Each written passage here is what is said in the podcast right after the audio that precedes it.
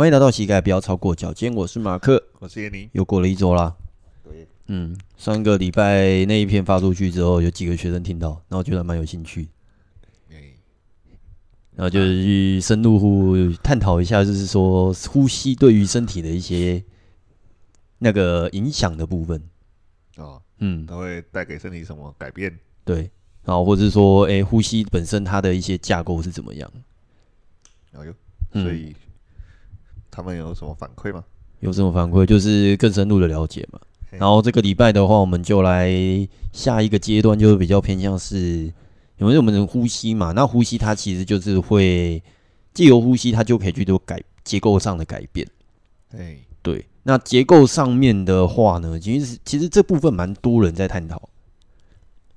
对啊，因为现在应该说这个从不知道多久以前就开始。应该是一直都有啦，只是说在台面上还台面下，或者说在讯息上面本身它的流传的速度是怎么样？但是应该就是我们今天说解透的部分会比较偏向是，诶、欸、身体的一些姿势性不良啊。什么是姿势性不良？姿势不良啊？然后姿势，因为因为其实一直很多人在探讨，就是说，诶、欸、我的身体的这个歪斜，比如说可能脊椎侧弯啊，肩颈酸痛啦、啊。对，然后或者是说一些可能骨盆不端正啊，驼背，因为像以前很常会就是在讲说，哎、欸，我们有所谓的翘脚的动作，翘脚的动作，对，以前常常会讲嘛，就是说你翘脚的话会造成骨盆歪斜，然后骨盆歪斜会导致你的脊椎侧弯，那么也影响太多了吧？呃，其实就我觉得结构它就是这样，就是会一一个连贯往上影响。啊，对。因为像刚刚那个结构的东西的话，以前常常电视上面一些医学节目，他还会拿来讲嘛。对对，但是我们后面其实会发现说，有些部分的话，它会有一些不同不同的一个因果关系。比如说刚刚讲的话，就是说我们身体的一些不良不良的姿势，导致说你的身体想要呈现出会呈现出一个状态，然后这个状态会导致说你的身体的结构上面有受损，或者是说不良。就会看起来歪歪斜斜的，对。但是其实有时候我们身体是不得已去做出那些动作嘛。就比如说，可能有些人就是诶、欸、扁平足，嗯，导致说可能他站姿的时间没办法太久。那如果说今天一旦他要走站之外走站的话，他可能会造成一些，比如说像比较常见足底筋膜炎嘛。身体有各种方式就会去支撑它。对啊，然后如果说你今天脚没办法单双脚一起站，那我可能就是身体为了偷懒，就是转成坐三七步，哇，歪一边站就开始歪一边站。然后歪一边站之后，你就会觉得说，诶，大腿股骨的地方，或者是说臀部周边，然后或者是说腰的地方就会开始酸。啊，嘿，现在好像腰酸是很常见的一个问题。腰酸哦，其实久坐久站啊，然后或长时间开车嘛，比较常会发生一些，就是会有人反映出一个这样子的这个状态。对，嗯，那我自己啦，我自己觉得说，现在就开始比较偏向是研究身体结构，跟去观察一些学生的状态，或者是路上行人的一些状态，然后或者是说自己亲身经历的时候，我就发现说，其实有一个动作一直导致我们的身体容易腰酸背痛。哎呦。什么动作？抬头挺胸。哦，就是说这个学生时代被被教育的教育的这这个这个标准姿势。哼，就比如说以前就会觉得说，哎、欸，我不晓得我们台湾以前算不算军事国家？不算，不算。反正我自己从小时候就是我自己的故事，就是这样。我们小时候，我们家里算家教还算颇严。嗯，哎、欸，因为我爸以前是当宪兵的。对，嘿，然后那个时期的宪兵好像条件都还蛮苛刻的，虽然他身高只有一六八，一六八，嘿，我记得那个时候好像征兵征宪兵征选好像就是要一七零以上吧，最少。对，我不知道他怎么混进去的。那个年代 不可考，不可考。反正就是因为我从小的时候就是会有进入到那种，就是因为我爸其实在对自己曾经是宪兵这件事情很骄傲。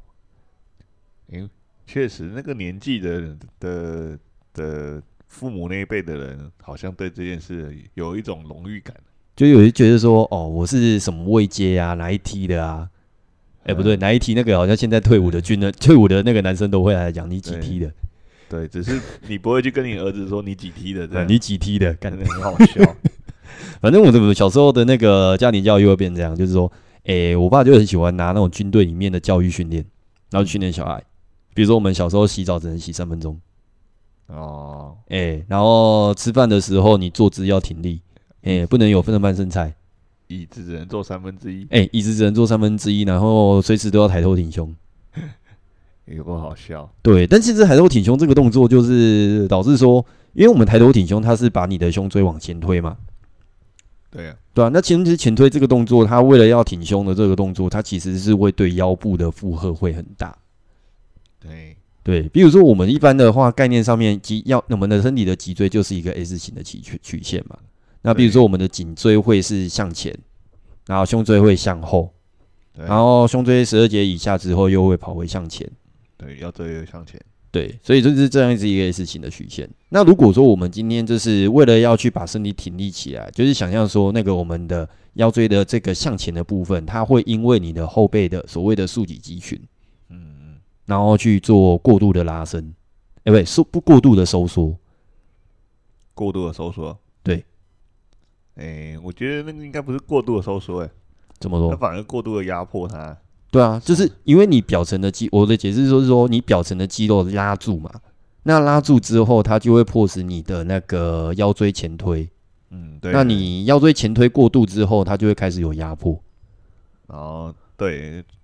也有可能，就是因为你说的那个是算结果嘛，那我说是成因嘛。对啊，那通常通常可以透过前面的腹腹横肌或腹肌，把你自己的这个力量把它推回去。推回去，但是通常腰椎前凸，你的腹肌反而也会更难收。嗯，那最后就会变更凸。呃，也是，那就是我觉得这部分的话，其实就是讲到是说，我们日常生活中间为了要去达成某个动作姿势。对，因为我们一般认为说，你坐姿要坐端正，要站要有站相，嗯，吃要有吃相，哎、还是那个只有我们家是这个样子，哎、欸，通常你以前小时候会吗？有有过类似经验，哎、欸，要不不，比如说你吃饭的时候不能趴在桌子上，有过类似经验，但是后来全部这些规矩都被打破了。怎么说？这是他们自己先打破，还是你先打破？嗯、欸。当然是我妹，你妹开始？对啊，我又不用当兵，管那么多，女儿有特权，干。我我重女轻男。我。我记得小时候，我爸呢，就是也会有这种说什么，欸，因为我爸以前是有当过这个职业军人，他中哦，他是职职业军人退役，他读中正预校之后，毕业之后好像会当那个医官，当了一阵子。嗯，好像总共做了十年吧，才毕、嗯、才退伍。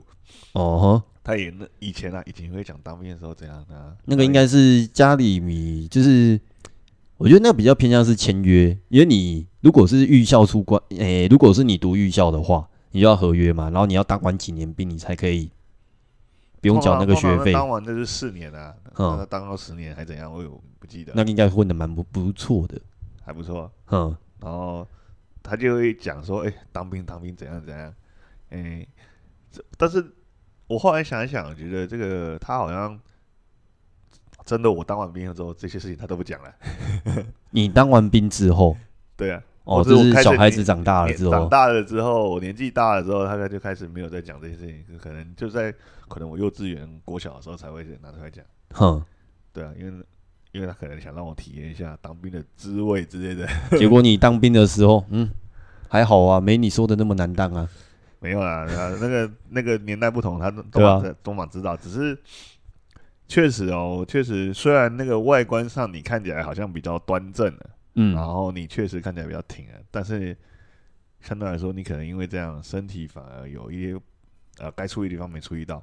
或者是说，因为我们以前在讲说你的姿势要怎么样怎么样的时候，他会只会就是，因为我们以前小孩子的时候，大人只会跟你说要呈现出什么样的状态才是所谓的他认为好的状态，呃，纠正你的表表面啊，对，但是要该怎么做到这个表面的时候，他就比较不会去提，就是最简单最常听到就是抬头挺胸缩小腹嘛，对啊，我每次听到这个我就觉得很逻辑上有问题。我从以前就觉得这怪怪的。怎么说？因为你你要嘛先缩小腹再抬头挺胸，为什么是抬头挺胸缩小腹？你是国小的时候就有这个概念？对啊，我就觉得这个逻辑上怪啊！不信你你干嘛你干嘛要从上面往下讲，而不是从下面往上说往上讲啊？抬头挺胸，由上到下啊，这跟阶级有关诶。你要听长官的话啊，听长官，长官是上面啊，你是下面啊，要由上到下啊。我是我是以前就觉得这句话就听起来逻辑怪怪的，嗯，然后所以所以我就我也你就说听听就好，听听就好，对啊，当然。当然，学校规定你有在听的一样。没有啊，我们家以前就是你没做到的话，就是藤条伺候啊。哦，嘿，好吧。哎，我们以前小时候的时候，那个 没有，就是就是我以前小时候，就是我爸就走火入魔，然后晚上三那个什么七八点八九点的时候，然后就会叫我们小孩子在那边，就是说，哎，去那边朗诵课文，晚晚点名，晚点名之类的，然后朗诵课文，然后两他他都会故意坐很远，然后说不够大声，喊大声一点。哦我觉得你爸好像对于权力这件事情有点着迷。对，你呢？那有点像那个什么感觉，你知道吗？其实他在你们家算呃呃，为要检讨我爸了吗？对，没有啊。他这样的行为其实感觉对就是对权力有点着迷啊。对，反正就以前就是觉得说，哎、欸，当兵是一个最光荣的事情嘛。呃，就他那个年代，他会觉得说当兵是一个很光荣的事情。嗯、对。他就说他当了两年兵还是三年兵这样哦之类的，反正就是当宪兵啊，以前多苦多苦啊之类的。对啊，他是说，就是说，诶，洗澡三分钟嘛，然后就是做三分之一嘛，然后正坐嘛，然后椅子移动不能有声音嘛。对，吃饭的时候不会有声音这样。对，就是诶，以口就饭，哎，不是以饭就口，不能以口就饭嘛。嗯，类似，类似。对，反正就其实我就觉得说，以前那一些就是。应该说，现在回顾回来，因为我们以前就是要求说身体要站直、要站挺，或是坐正，嗯嗯的这个动作。那后来后续回想起来，其实我们路上行人，就是或遇到的一些学生，然后或是遇到一些人，其实都会发现说，大部分的人的腰部都是过挺，过挺啊，过过度的挺直啊，哦，过度的前推，过度的前凸。嗯，然后导致说你有一些胸椎的塌陷的问题，或者是过凸的问题。因为我们上个礼拜也有提到，就是说那个肋骨的外翻啊，或者是说一些不正常的一些活动嘛。对啊，嗯，那这些都是有可能从你的腰椎下去做延伸。哦，所以你会，你的意思是说，很多的问题的源头都会从腰椎、腰椎的周边开始？对。然后，其实像我们刚刚一开始的时候有提到，就是说我们的竖脊肌群会支撑我们的脊柱嘛。对对，但是我觉得竖脊肌群的这个名词呢，被后来很多教练就是诶简化成竖脊肌。啊，嘿，所谓竖脊肌就是在我们的脊椎两侧会有两条长条的一些肌肉，然后它主要是要去把你的脊椎做稳定支撑。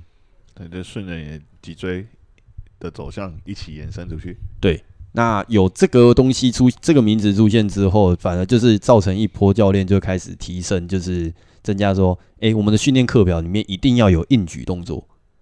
为什么呢？因为就是硬举啦、正姿划船啊这些东西，好，我们要训训练的就是竖脊肌。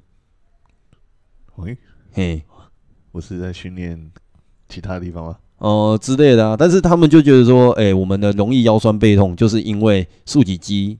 的肌肉力量不足，导致说它会有酸痛感。可是竖脊肌是小肌群，怎么会有力量不足的问题？没有啊，只是我所以我在解释说，因为我们刚刚讲的说，其实我们支撑腰椎的，支撑我们脊椎是所谓的竖脊肌群。对，所谓竖脊肌群，就是说，就让我们的脊柱有办法往上竖立起来的肌肉群。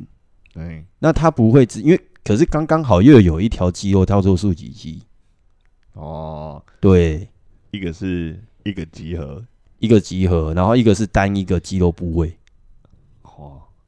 哦，这个我觉得他他们这样，你这样讲比较像回到一个思维，就是说我们今天觉得这个地方太弱，我们就狂练这条肌肉。哎、欸，早期的那个应该不是不是说早期，连现在都还是，就是说，哎、欸，我们今天就是要硬举多少公斤，你的竖脊肌的肌肉力量才会强。有人这样讲吗？很多啊，很多啊，很多啊，很多都是这样啊。就是说，你一定要练，也要练硬举啊，你一定要练什么？诶、欸，划站姿划船啊，然后或者是说什么早安应举啊之类的，这些动作都是蛮热门的，蛮热门的啊。就是理由就是说，因为我们之前的一些，不管是说你的解剖学的概念也好，要不然就是说一些证照的概念也好。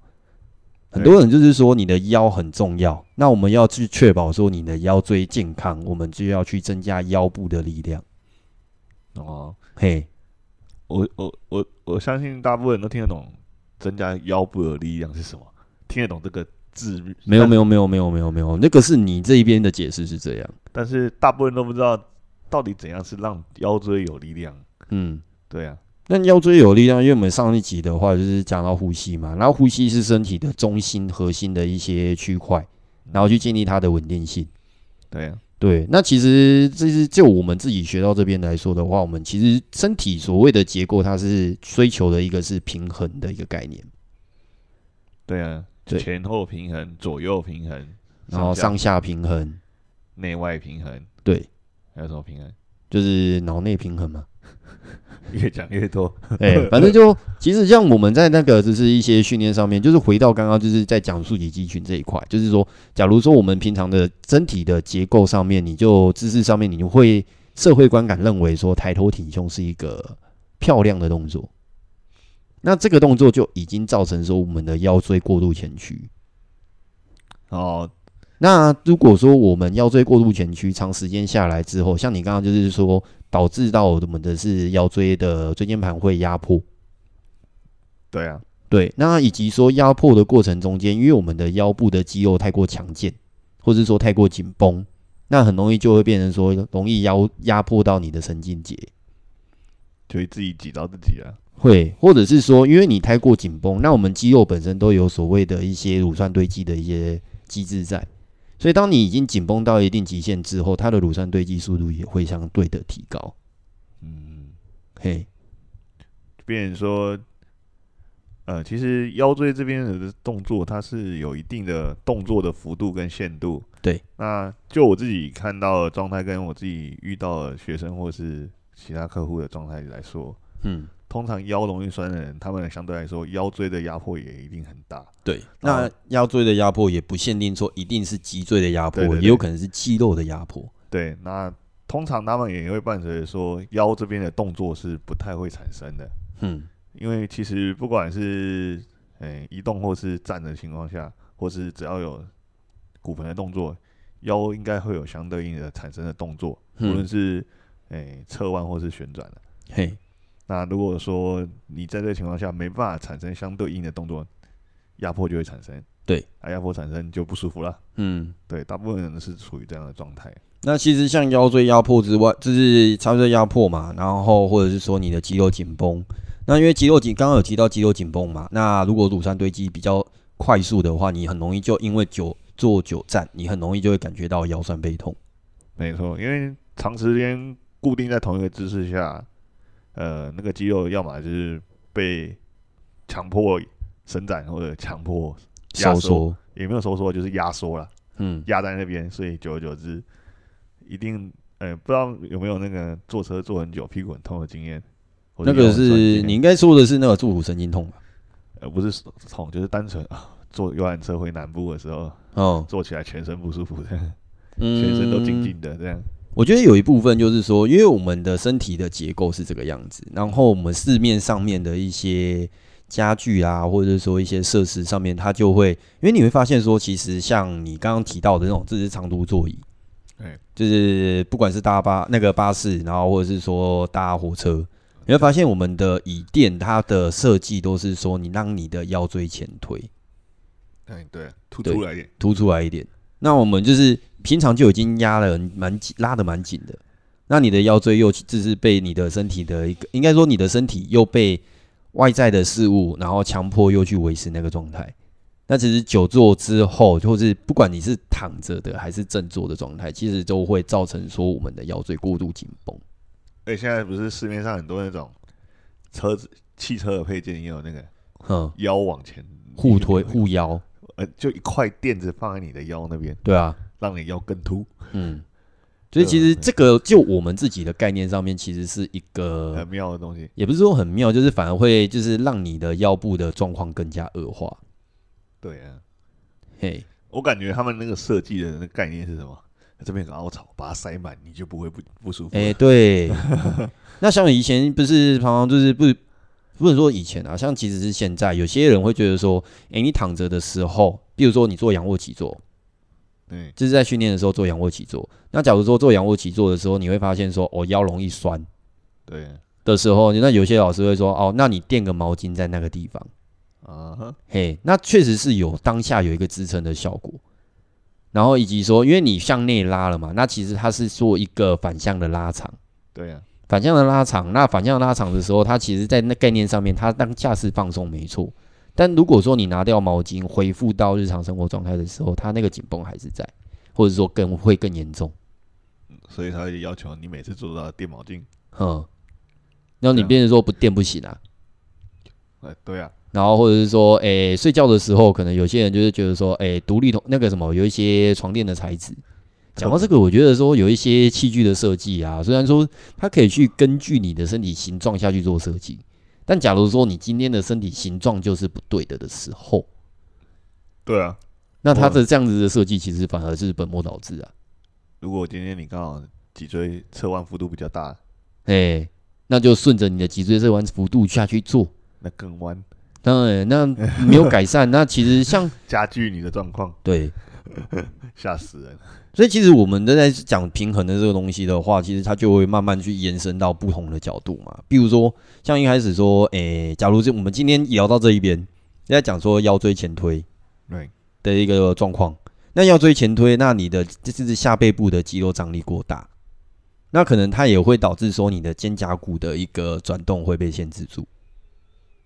对，其实中间还有一个胸椎的问题啦。对啊，不是我说，就是在肌肉上面结构上面，在肌肉的结构上面这边，就是对啊，最后连接最远端肩胛骨确实会没有更远，还有你的颈椎嘞，没有，我说的中间这一段而已，没有像刚刚没有没有没有没有没有，我现在在抓你语病，你刚刚你说最上面，确实啊，我肩膀肩膀的。这一端跟颈椎这一段是不一样的。那通常如果下面抓很紧，你上面也动不了。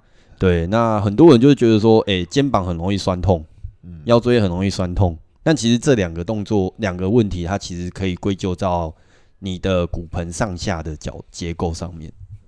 嗯哼嗯，就假如说我们的腰椎就是骨盆以上嘛，那你的腰椎的所谓的竖脊肌群过紧绷，那它会。因为你的基准点在骨盆嘛，假如假定现在的基准点在骨盆，因为有些基准点它是会以脚底为基准，骨盆为基准，头顶为基准。对，那假如今天假定骨盆为基准点，那你的腰椎过度下拉，那往上的话就是牵引到你的就是一些旋转肌群，比如说你的肩胛骨的旋转肌群，对对，那以及说你的胸椎的一些活动肌群，对啊，因为就你想象你被。绑住一头了，嗯，啊，你另外一边就相对来说比较受限，哼，所以你在如果你没有把这个绑住的这一头解开，你其他地方还是会一样紧，就是追本溯源嘛，对，所以像很多人就是诶、欸、长时间的肩颈酸痛，那他可能去找按摩师帮他把肩颈酸痛的那些就是已经发生肩颈酸痛让你不舒服的那些点去把它松开。嗯，但是过了一段时间，那个肩颈酸痛的感觉又会回来，那其实就是代表说你的本、你的这是治标，那你的本没有去做调整。确实，因为很多人就觉得我是不是脖子不够松？嗯，脖子很紧很紧，所以我就一直狂松脖子。嘿，但是问题不是是出在脖子的问题，是其他地方导致脖子紧。对，但是这些其他地方可能就会变成说，因为我们现在只是讲大方向，嗯，对，那这些其他地方可能会是由其他的你的身体的日常生活习惯，或者说你的日常工作习惯导致，当然原因很多啊，哎，原因很多，所以其实像一开始我们要想到是说，哎，到底是你的身体的结构导致说你的姿势那个姿势不良，还是你的姿势不良导致你的身体的结构不良？哦，到底是哪一个影响哪一个？那个是变成说实际去看它才知道。对，因为通常身体结构的问题，它不会是说只有诶、欸、表层这样的问题，它有可能是四五个那样尬折会这样。也不一定，就是因为就是肌肉是层层相叠嘛。那像在解剖上面，其实我们会讲说，身体的肌肉结构会分到六到七层。对啊，对。那第七层好像是我们身体的表皮吧？就是它其实它它不是单一现象产生，它是可能是复合性的，或是大家一起，就是同时互相去做牵制。对，最后的结果才是你现在看到的这样。所以它有可能是你单一个点出问题，导致说旁边的肌肉群。想要去把这个单点的问题把它分散掉，而导致出更多的问题。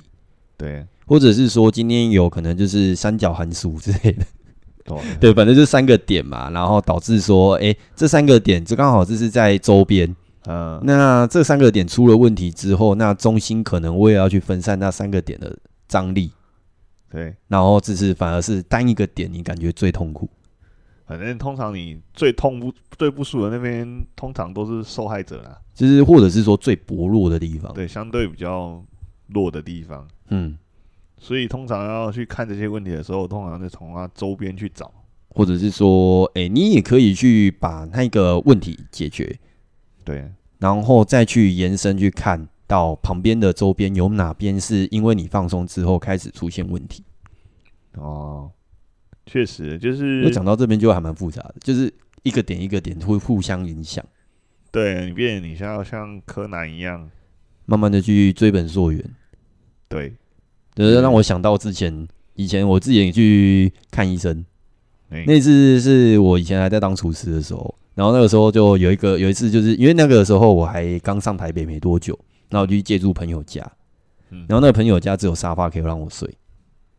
沙发客啊，哎、欸，对，反正就是那个时候就睡嘛，然后就觉得说，哎、欸，干，隔天早上起来超级严重的落枕。哎、欸，你好像有讲过这件事。对，就是在讲过这件事情。啊、然后在那次超级严重落枕之后，然后就经过朋友推荐去某医院很有名的一些，我忘记是看复健科还是看骨科。嗯、啊，对，然后就是给他看，然后看完之后就是，哦，我跟他说，哦，我落枕。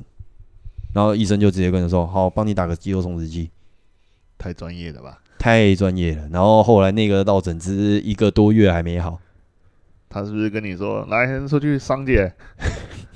也不会啊。他其实让我觉得说，正好这是西医跟中医，他们基那个什么，对于说一些病症的疗法，他们会有不同的观点嘛。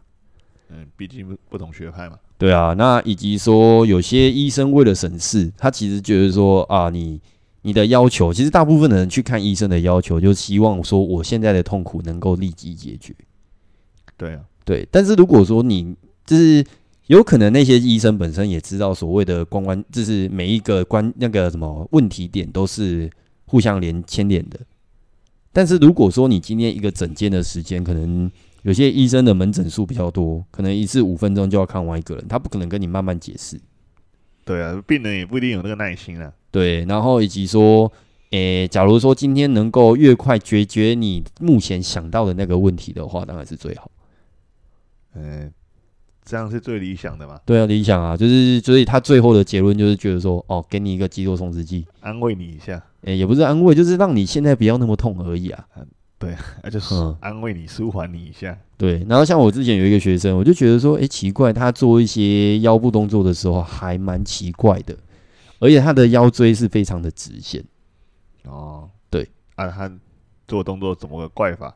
呃、欸，不好描述。反正后来我就觉得说，哎、欸，你的腰椎看起来不是很好。而且他有说，他弯腰的时候他会有那种就是大腿会有酸麻的感觉。嗯，哎、欸，那很明显就是觉得说是应该是肌肉压迫到神经了。哦，对，就是在那个动作下面，他的肌肉收缩会导致他的神经受到压迫，而产生说脚麻的这个现象。脚麻，嗯，对，然后我就还就是跟他说，呃，你这个状态，你要不要先去看一下医生？确实啊，对，看一个看个医生，检查一下什么状况比较实在。对，然后他就去看医生了嘛，然后医生就是说，哦，你这个有坐骨神经压迫，然后以及说一些脊椎上面的压迫。哦，对。然后好了之后，然后就回报给我嘛。然后后来过一阵子之后，因为他就是看的那个医生，然后医生帮你他诊断之后，然后就开始询问怎么去做治疗。对对。然后后来他就有跟我回报说，哎，那一天他去给医生复诊，然后就问医生说：“诶、欸，那那个腰部那个神经会压迫会痛，那怎么办？”啊，医生怎么怎么回答？呃，那我帮你把那个神经烧掉好了。听了点傻眼，我就当听一下当下就觉得说，哎、啊，坐骨、欸、神经要烧掉了？哎、欸，不对啊，那个感觉神经烧掉，那不是更严重吗？对啊，神经不是就是防护机制吗？也是防护机制啊，然后传导机制啊。那如果说你没有那个疼痛感，你没有那个防护感，那、啊、你就不会有痛痛感了。那你其实后面会引也牵连引发很多问题，因为我们的神经如果说消除掉的话，你确实是不会痛，嗯、但神经也不会再长，那个地方也就不会有感觉。对呀、啊，好妙的回答。哎、啊，为什么医生会要给他这样的建议呢？呃，因为医生的结论就是说，哦，你不要痛嘛，那我帮你把神经拿掉。对，Cyberpunk 直接切他中路了，把直接切了，对吧？因为其实像在有时候听到那些回答，不是说医生都乐色，嗯，没有啊，没有人讲垃圾、啊。哦，好，对不起，我说的，啊、反正就是他就觉得说，嗯，你的现在的需求是这个，那我就直接给你最。最简便的，你最想你你想要的，但是最简便的，最简便最直接，但不一定是最好的。哦，嘿，确实这个东西要中间要抉择哦。对，因为很多时候医生考量的跟这些病病患考量的点不太一样。诶、欸，应该是说，其实很多时候是医生考量的点是迎合病患考量。对，就是迎合，为了迎合而去做这样的决定。对，但是其实像我们这是接触运动方面就是比较久。虽然我们现在东西可能是跟听众感觉就是不太一样，就是说，诶、欸，大部分人认为健身教练我们应该做的就只是增加肌肉量，然后去提升你的运动表现。对，这是其中一环而已啦。就是大部分的人认为，这是其实际上应该对我们来说是属于其中一环，其实对大部分的教练还是主要，就是增肌减脂跟提升运动表现。嗯，对，对没错。对，这是大部分。那我们是后期进修嘛，然后开始慢慢去接触到说，诶，身体的结构会影响你的身体的行为，然后以及说你的身体的一个传导的状态，跟你的身体的结构会引导到你的身体的所谓的正，所谓的健康的一个状态，可以这么说。生理、心理都会互相影响。嘿，对啊，那是不是说你如果今天心理状态不好，或是身体状态不好？对呀对呀对呀，我们怎么现在又只是扯到心理了？下次就是互相影响啊，互相影响啊，都会导致你身体会有一些异状出现啊。嗯，对啊，就是互相情绪上影响，或是不管是没有，反正就是本来刚刚在跳回到刚刚那个话题，就是说我们现在有些时候医生会给你这个建议，他其实就是迎合我们现在大众认为的，你看医生马上就要弄好的这个心态，医生要医好你的意思。不是不是医好你，是要马上医好你哦，还要加个马上，要马上。对，真的是有点奇怪的。就是说我今天感冒了，我今天生病哪边不舒服，我去看医生，我就要拿到药。那这个药呢，我吃得下去就要又会好。就是大部分的人对于医生的见解是这样。哦。所以，像如果说今天像我刚刚那个学生的案例，就是说，假如我今天跟你说你的身体的结构不需要开刀，但是你需要长时间的去做肌力的训练，以及说去做一些放松调整，嗯，那这个调整的方式又会因为你的身体的一个感受性、你的活动性，然后你的认知，然后会有一些相互的牵引、相互的影响。然后导致说你的结果，我不能保证说一定会好，但是这个方式是最保险，然后而且可以去调整好的，最安全的，最安全，然后以及说最长效啊，嗯，但是你听到这边，你刚刚看你的眼神就觉得说，感觉一个公差小的感觉。其实大部分人听到这样子，如果说哦、呃，你这个可以去靠运动调整，然后或者是说靠物物理治疗，然后去做修复。或者是说去让它变得比较有活性，不会让你感觉到疼痛。哦，因为我在回想说，我看医生到底是什么状态？我很少看医生。嗯、哦，对啊，我记得我今年只看过一次医生嘛。COVID 吗？不是啊，就是这前一阵子这个耳朵发炎，嗯，然后跑去看医生，嗯，啊，我也没有要听医生讲什么，干，我就跟他说尊重一下专业好不好？我说我说医生，你确认一下，他的是不是里面发炎了？啊，是不是长霉菌？啊，说他说对啊，长霉菌。我说、嗯、那你帮我把它吸出来。嗯，然后说好好好，然后再再再帮我吸一吸。吸吸的时候：“我说啊，你再开消炎药给我就好了，这样就好了。”然后他就好好好好，然后就我就出去了。看你比医生还专业。然后因为这个这个我那个耳朵发炎好几次了，所以我大只要那样的状态，我马上就知道了。哦，所以你是三折肱而成良医。嗯，大概是这样的意思吧。因为有时候有时候自己身体状况自己比较了解啊。哦。医生第一次见到你嘛。他也没办法真的马上判断你的状态啊！你可以透过你的方式去引导他了解你啊。哦，对啊，我哦，我知道我的状态，我只是来拿药而已。我我嘿，我描述一下，你看你看一下是不是是一样的？对，我对。然后如果不一样，再跟我说啊，一样的哦。好，来消炎药给我就好，我回去自己弄。类似这样，对，我就确认一下，因为因为这东西我遇过好多次了，当然我是没错。但其实这个这个状态，其实就是你就你就阻碍的，就是有机会听到那个医生不一样的批判。也没有啊，我就说，哎、欸，我我确认一下是，是你帮我确认一下里面到底是怎样啊？嗯、我我我现在认为是他是发炎啊，那是不是又像之前一样就长霉菌了之类的？对，啊，医生说，哎、欸，没错，长霉菌了，里面好多霉菌、嗯。没有结果，如果说刚好是相对应是有对应上的话，当然是最好。但如果说很多人会觉得说啊，那个，比如说有蛮常蛮常听到一些老人家会去看医生，嗯、然后说啊，我这个就是这个样子啊，啊，你帮我开个药就好了。哦，不是那样，不是没有没有没有，我是说，如果是那个状态的话，就不是很好。哦，对，不建议这样啊。对，毕竟毕竟我这个是老毛病啊。呃，没有没有没有，反正老的毛病，你反而要去更更加更加仔细的去面面对它。有啊，我问了一下生啊，我这个每半年可能就会发炎一次，有没有什么建议让我不要一直发炎？嗯，然后医生也说不出个所以然来，他说哦，就。就没有那个医生的 OS 说啊，你不是比我还专业？对，他就说哦，不要 不要、啊，你不知道我怎么知道？对、啊，他就跟我说不要太常掏耳朵什么之类的。我说嗯，好，没问题，嗯、我就出去了。嗯，所以你是真的蛮常去掏？呃，不会啦，之前可能那一阵子耳朵痒，很长，那阵子痒。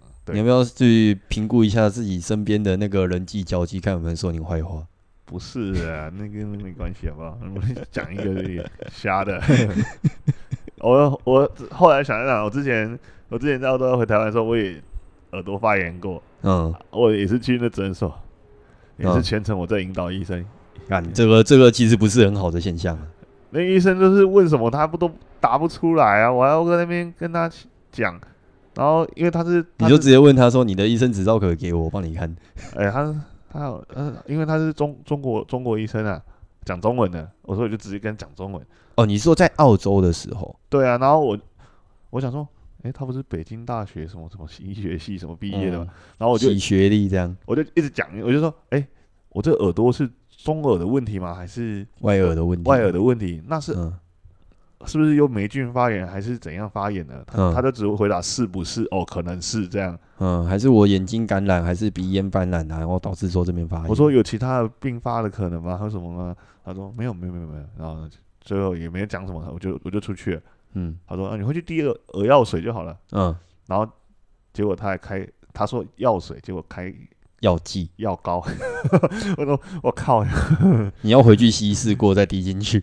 不是那那药膏要呃，因为耳朵发炎它会肿肿肿的嘛，嗯，啊你要用那个呃棉花棒进去涂，哼，哎肿起来怎么涂？伸不进伸不进去啊，再细都伸不进去啊，呃不好说，我觉得说尊重专业嘛，我想说他是不是开错了？你要不要回去跟他问啊？刚刚不是说药水为什么是给药膏？